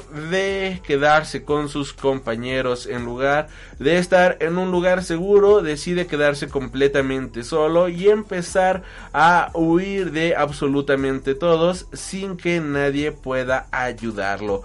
Y es como una reacción bastante adolescente, es como una reacción bastante impulsiva, pero que carece de todo sentido. También empiezan a investigar diferentes cuestiones a lo largo de toda la película, empiezan a investigar más al respecto de Sarah Bellows. Y por ejemplo, este, empiezan a ir a lugares, a lugares equivocados y los propios protagonistas dicen, oye, pero si en tal lugar ¿qué estábamos haciendo aquí si en tal lugar nos pueden ayudar más? Ah, sí, entonces vamos al otro lado, ¿no? Y es como, ok, entonces ¿para qué me mostraste toda esta escena si los propios protagonistas de la película saben de antemano que esta viene siendo una muy mala decisión? Y así la película va tomando diferentes decisiones equivocadas, pero que al final del día tienen coherencia cuando te lo pones a ver con ojos de adolescente, con ojos de niño, ya que es lo que haría una persona de la edad, alguien de 12, 10 años, es lo que haría. No irías primero a investigar al hospital, sino investigas Sarah Bellows en la biblioteca. Eh, ¿A dónde vas entonces? Pues no. Ah, por cierto, están basados estos libros en los años 60, por eso. Eh, bueno, está basada esta película en los años 60, 50, si no me equivoco, es por eso que pues no hay internet para que puedan investigar más al respecto, ni celulares, ni nada de estas cosas para que puedan ayudar y agilizar la trama, algo bastante conveniente para la película. Y pues de esta manera, como bien menciono, lo que realizan pues son investigaciones en biblioteca. Lo primero que ven es Sarah Bellows hospitalizada en tal lugar y cuidada por fulanita de tal. Ah, pues en lugar de ir al hospital X, pues deciden ir a ver a fulanita de tal, ¿no? Lo cual tiene cierto sentido, pero obviamente vas a encontrar más respuestas en el lugar en donde ella fue internada, obviamente vas a encontrar más respuestas en el hospital en primer lugar, porque ahí tienen todo un archivo de ella que ir con la señora que cuidó a esta señora, a esta Sarah Bellows en su más tierna infancia. Así que de esta manera pues tenemos algunas convencionalidades que simplemente fallan, fallan muchísimo a lo largo de toda la película. Aún así es una película bastante hermosa, de verdad se me hace de una manera siento que es bastante artesanal la manera en la cual crearon los monstruos de esta cinta. Se puede ver, se puede sentir y se puede apreciar que hay muchísimo amor en esta cinta y que tanto los directores como los productores y los guionistas realmente tenían fe en esta cinta. Y me atrevo a decir que es una de las mejores películas de suspense y de terror que se han estrenado a lo largo de este año. ¿Y cuántas películas, vaya, no hemos tenido en este año como... Eh, esta película Annabelle 3, como la película de La Llorona, en donde pues simplemente se sienten películas baratas, se sienten películas genéricas, películas que solamente están creadas para ya sea mantener una franquicia mediocre o para pues tratar de sacar unos cuantos centavos.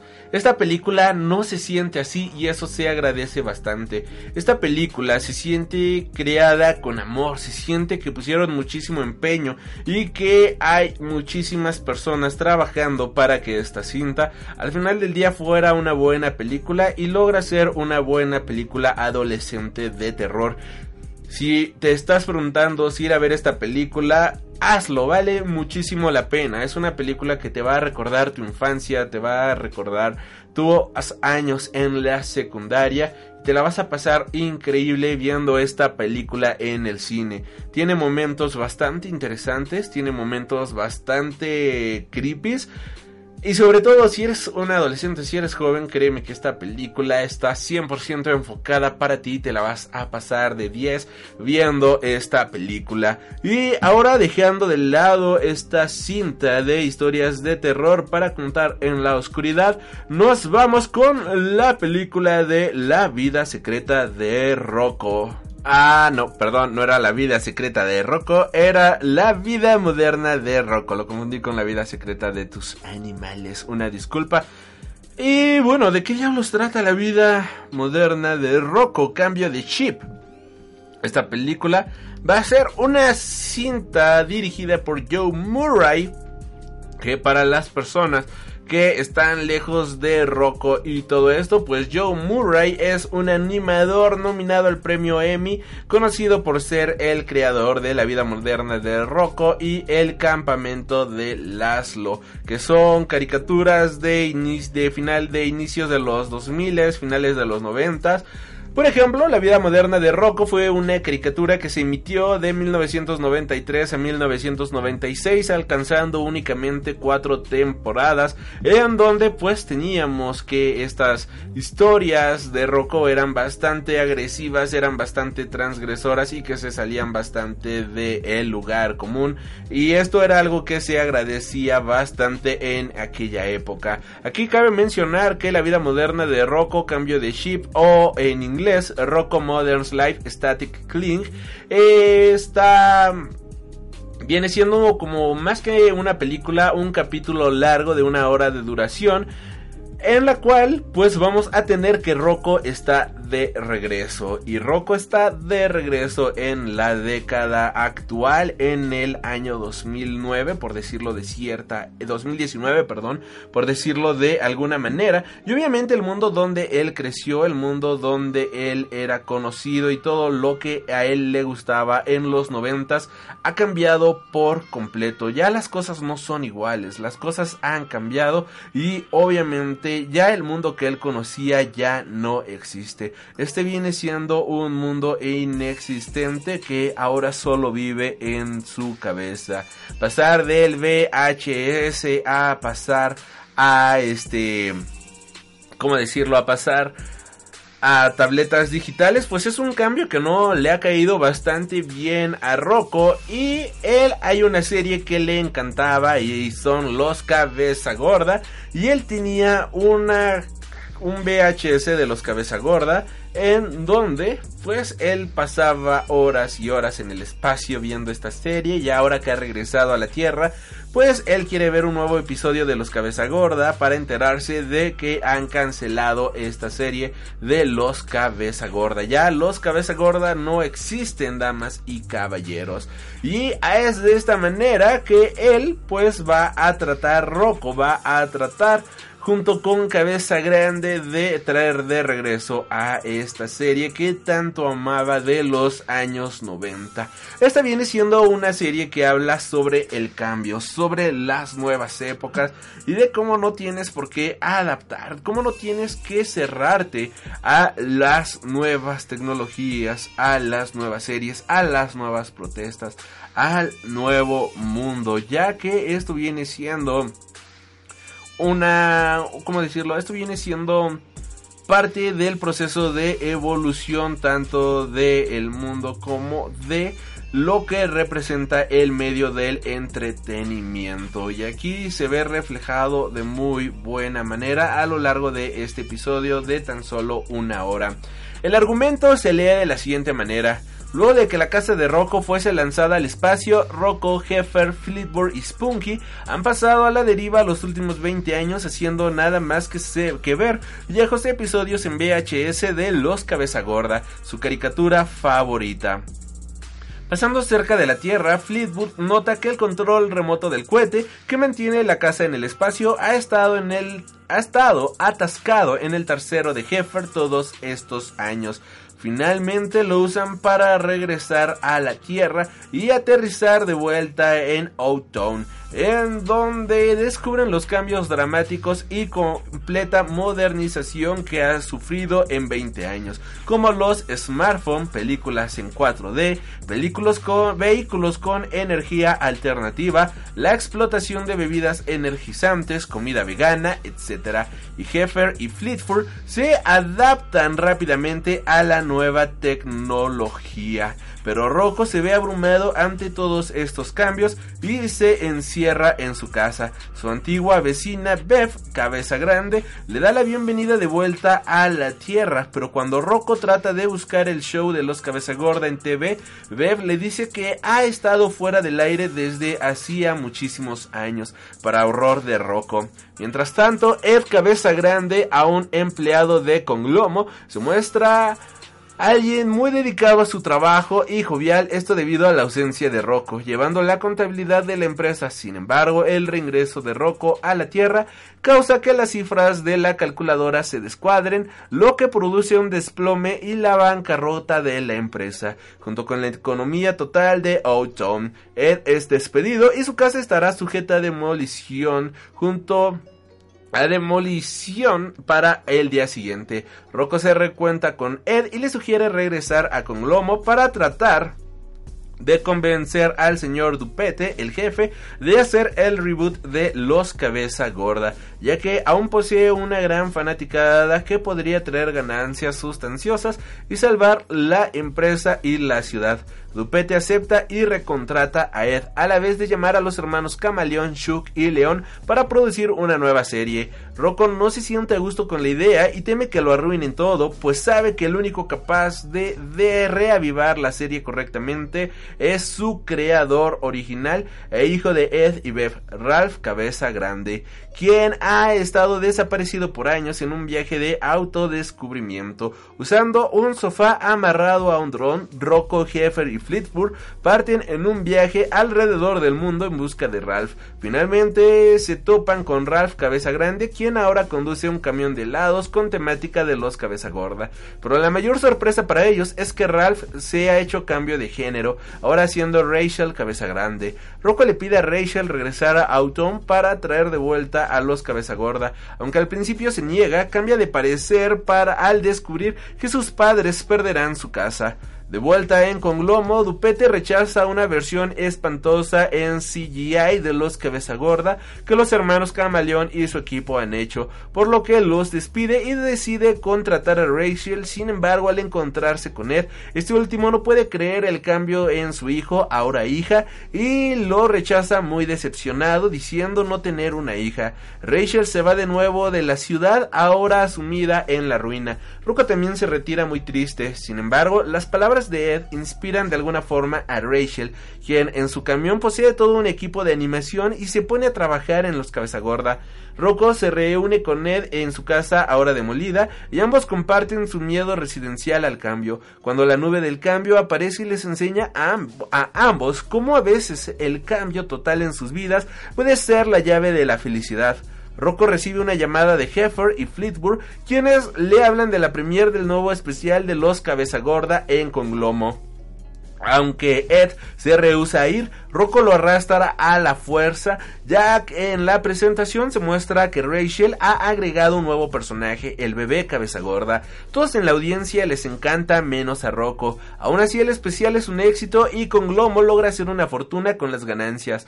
Ed, al ver que el especial de los cabeza gorda está basado en experiencias de su propia familia, se conmueve y se reconcilia con Rachel. Rocco muestra furiosamente su desaprobación hacia el especial de los cabeza gorda, señalando lo diferentes que son de los originales, pero Ed le hace ver que el cambio es parte de la vida y debe de sacar provecho de ello, convenciendo a Rocco. Finalmente, el cohete que llevó la casa de Rocco al espacio ha estado volando descontroladamente chocando con el edificio con Glomo y lanzándolo al espacio, junto con el señor Dupete, mientras que el dinero ganado del especial llueve sobre toda la ciudad salvándola de la bancarrota. Fleetwood vuelve a reunirse con su esposa, la doctora Paula Hudson, y sus cuatro hijos. Rachel, junto a Ed y Beth, deciden irse para comenzar una nueva vida en el camión de helados. Y es así como trata esta película. Hablando de la producción, en septiembre de 2015 Nickelodeon declaró que algunas de sus antiguas propiedades estaban siendo consideradas para reactivaciones y que la vida moderna de Rocco era una de ellas. El 11 de agosto de 2016, Nickelodeon anunció que había dado luz verde a un especial de televisión de una hora con Joe Murray como productor ejecutivo. Murray reveló que Motherboard, que en el especial de Rocco volverá a Outon después de estar en el espacio durante 20 años y que se centrará en la confianza de las personas en la tecnología moderna. El 22 de junio del 17 se anunció que el título del especial sería La vida moderna de Rocco estática y Corre confirmó que todo el elenco principal y el elenco recurrente volverían a interpretar sus papeles. Junto con los nuevos actores de voz, Steve Little y el director Cosmo Serguns, se lanzó un adelanto especial para coincidir con el panel de Rocco en la San Diego Comic Con de 2017. En el mismo clip se subió, el mismo clip se subió a YouTube el 20 de julio del mismo año. El especial se revela que Rachel Cabeza Grande, previamente conocida como Ralph Cabeza Grande, es transgénero. Murray reclaró que la temática del especial es acerca de aceptar los cambios. Hizo la inclusión de un personaje trans y tener a otros aceptando su cambio. Se sintió natural como parte de la historia. A sugerencia de Nickelodeon, el equipo de Murray trabajó eh, con la Alianza Gay y Lésbica contra la difamación para ayudar a que la representación fuera respetuosa a los individuos transgéneros mientras encajara en la comedia de la serie. Este capítulo ya está disponible desde el 10 de agosto de 2019. El especial tiene una calificación de 100% en Rotten Tomatoes en base a 8 reseñas desde su lanzamiento. El manejo de la película con respecto al concepto del cambio, la identidad transgénero y la nostalgia ha sido aplaudido por la crítica, algunos medios diciendo que es un progresivo y un enorme paso para Nickelodeon. Kevin Johnson de Ive Club le dio al especial un A llamándolo un astuto y más poderoso más resonante pedazo de sátira que la reputación general de la serie, refiriéndose al montón de humor explícito que los fanáticos recordaban de la serie y especialmente aplaudiendo la meta línea de la trama de los reinicios. Y es en general esto el mundo de la vida moderna del Rocco cambio de chip. Y es algo para aplaudirse por completo porque logra traer de regreso a al, a plenos año 2019, ya casi 2020, la comedia de los años 90, esta comedia agria, esta comedia absurda donde los mocos y decir palabras como tonto bobo era la cosa más poderosa del mundo y la cosa más disonante de la historia, hace de esto gala este especial y lo convierte en una verdadera delicia. Así que también, si piensan ver este especial, háganlo lo antes posible porque créanme que no se van a arrepentir en lo más mínimo. Es uno de los mejores especiales que ha producido Nickelodeon en Netflix. Y hablando de Nickelodeon y de Netflix, vamos a nuestra tercer parada del el día de hoy con la película de El Invasor Sim y el poder del Florpus. Esta viene siendo la película que absolutamente todos necesitábamos y que ni siquiera sabíamos que estábamos esperando. Y ya, ya necesitábamos este humor, de verdad, ya necesitábamos al invasor de regreso. Invader Sim Enter the Florpus o El Invasor Sim y el Portal Mágico o El Invasor Sim y el Poder del Florpus es una película animada de ciencia ficción escrita por John Vasquez, Brie Burns y Gary Wilson, dirigida por John Vasquez y Jade White y esta está basada en la serie de televisión animada de Invader Sim que fue creada por John Vasquez y que se emitió originalmente en Nickelodeon y que más tarde pasaría a Nicktoons de 2001 a 2006 originalmente siendo una película para televisión que sería estrenada en Nickelodeon. Netflix adquirió los derechos de la película estrenándolo en todo el mundo el 16 de agosto. El argumento reza que cuando Sim y Girl reaparecen repentinamente en su césped después de años de ausencia, un Div membrana obeso los confronta. Sim revela que su desaparición fue parte de su plan y con Div ahora inútil para detenerlo puede pasar a la fase 2 de invadir la Tierra. Sin se pone en contacto con el más alto para contarle sobre la fase 2, pero se da cuenta de que olvidó de qué trataba la fase 2. Mientras Sim hace una lluvia de ideas sobre los planes de la fase 2, Deep vuelve a estar en forma. El padre de Deep, el profesor Membrana, eh, le da a Div un prototipo de un membrazalete para que en el día de la paz destinado a ser revelado en su discurso de apertura al día siguiente expresa su decepción por la creencia de Div de los extraterrestres y Div trata de convencer al profesor Membrana para que le crea antes de darse por vencido e ir a la casa de Sim. Div encuentra la casa de Sim en desorden y Sim en un estado de depresión tras enterarse de... Eh, tras enterarse de que la arma Irken está eh, tras enterarse de que la armada Irken está a millones de años luz de la Tierra y que los más altos no tienen ningún interés en él o en la fase 2, Sin admite su pérdida y se entrega voluntariamente a Div. Div decide presentar a Sim al mundo durante el discurso de apertura de su padre y de esta manera demostrarle al mundo y a su padre que los extraterrestres existen Deep lleva a Sim a la nota clave de su padre al día siguiente y le permite modificar el prototipo del membrazalete para aprovechar la transmisión en vivo de la nota clave. En cambio, Membrana desaparece y Sim toma el control del escenario, disfrazado de científico.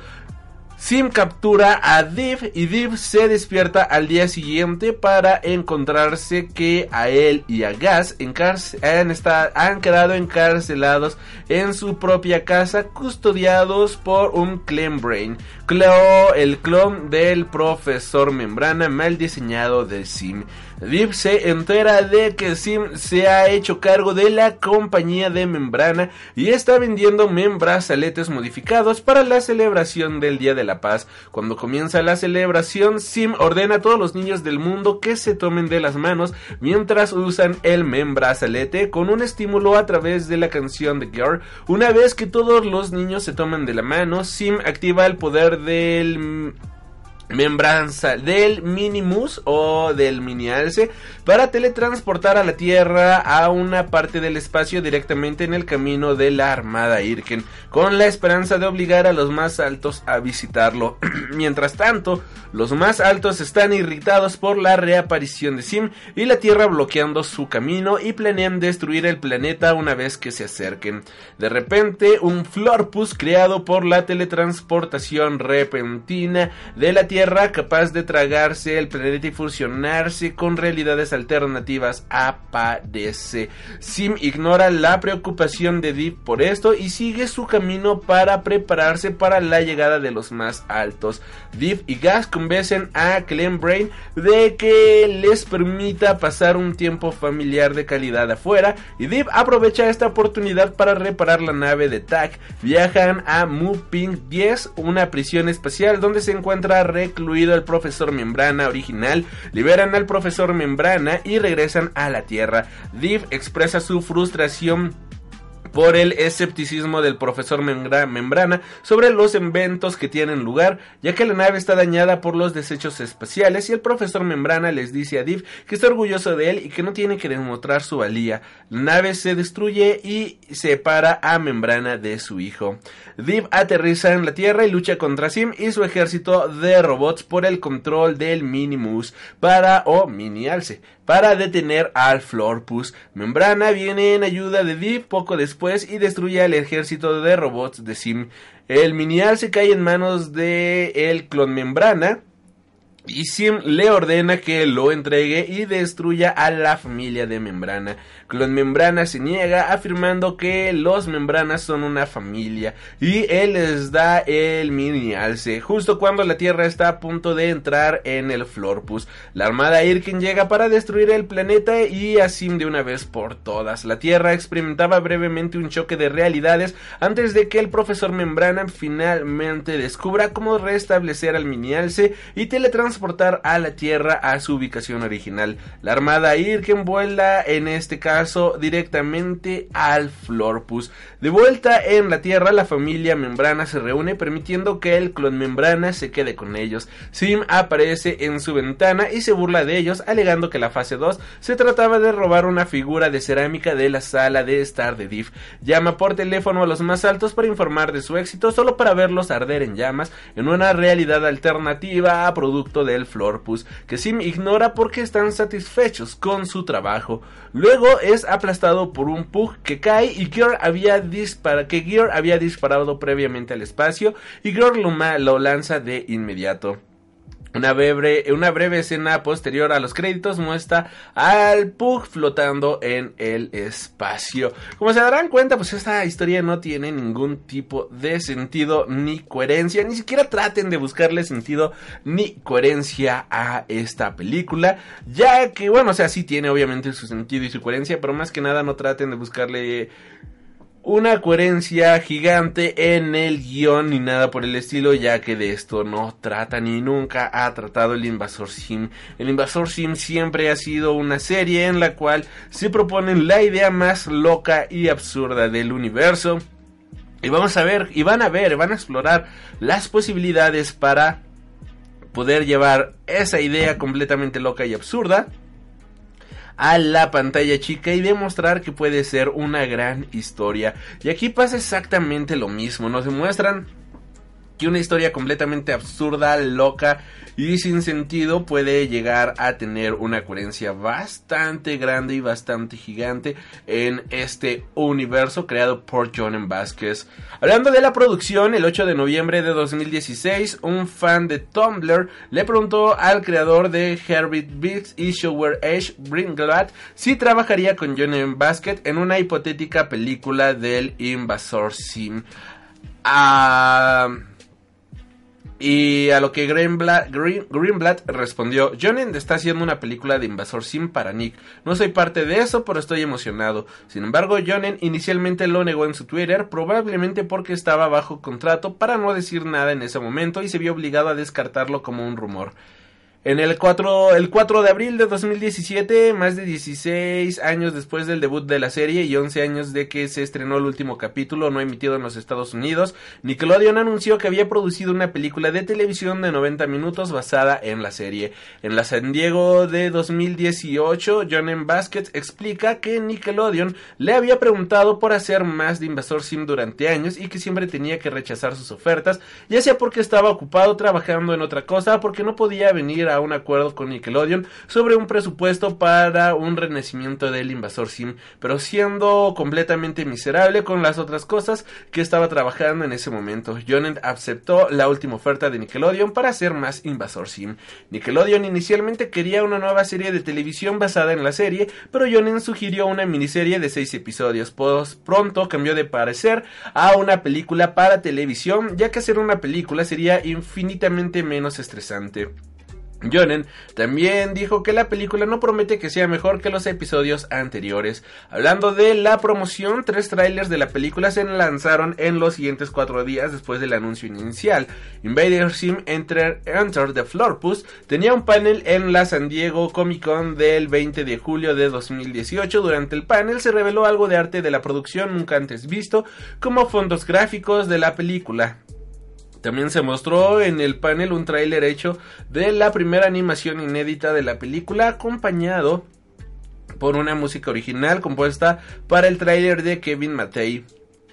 Durante el panel, Jonet explicó que armó el tráiler de algunas imágenes animadas aleatorias que tenía para la película que a su juicio parecían suficientemente presentables para mostrar a la gente y que la mayoría de las tomas utilizadas en el tráiler se enviarían al extranjero para ser reanimadas. Invader Sim en El poder del Floor Purse fue producida por Nickelodeon Animation Studio en colaboración con Maven Studio Animation en Corea del Sur. Durante el panel de Invasor Sim en The Florpus en la San Diego Comic Con del 2018. Jonen reveló que había escrito la película en 2015 y que en el momento del panel estaba actualmente en el proceso de recuperar la animación de su equipo de animación en el extranjero.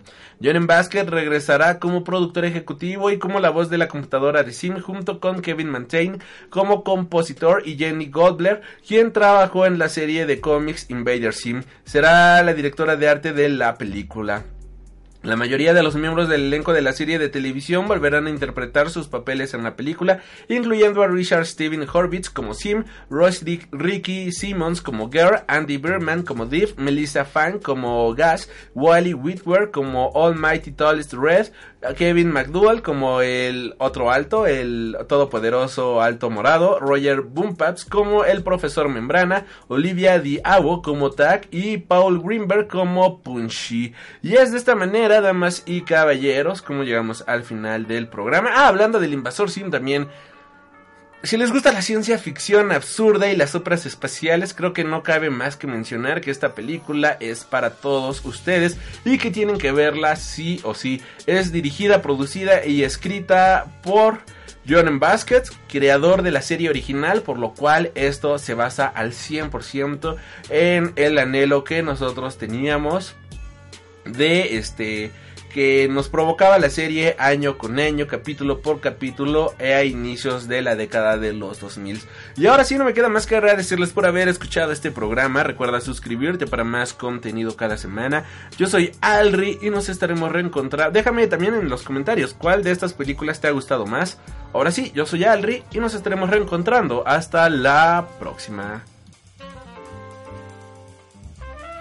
Has tenido el honor de escuchar Freak Noob News tu programa de cultura geek.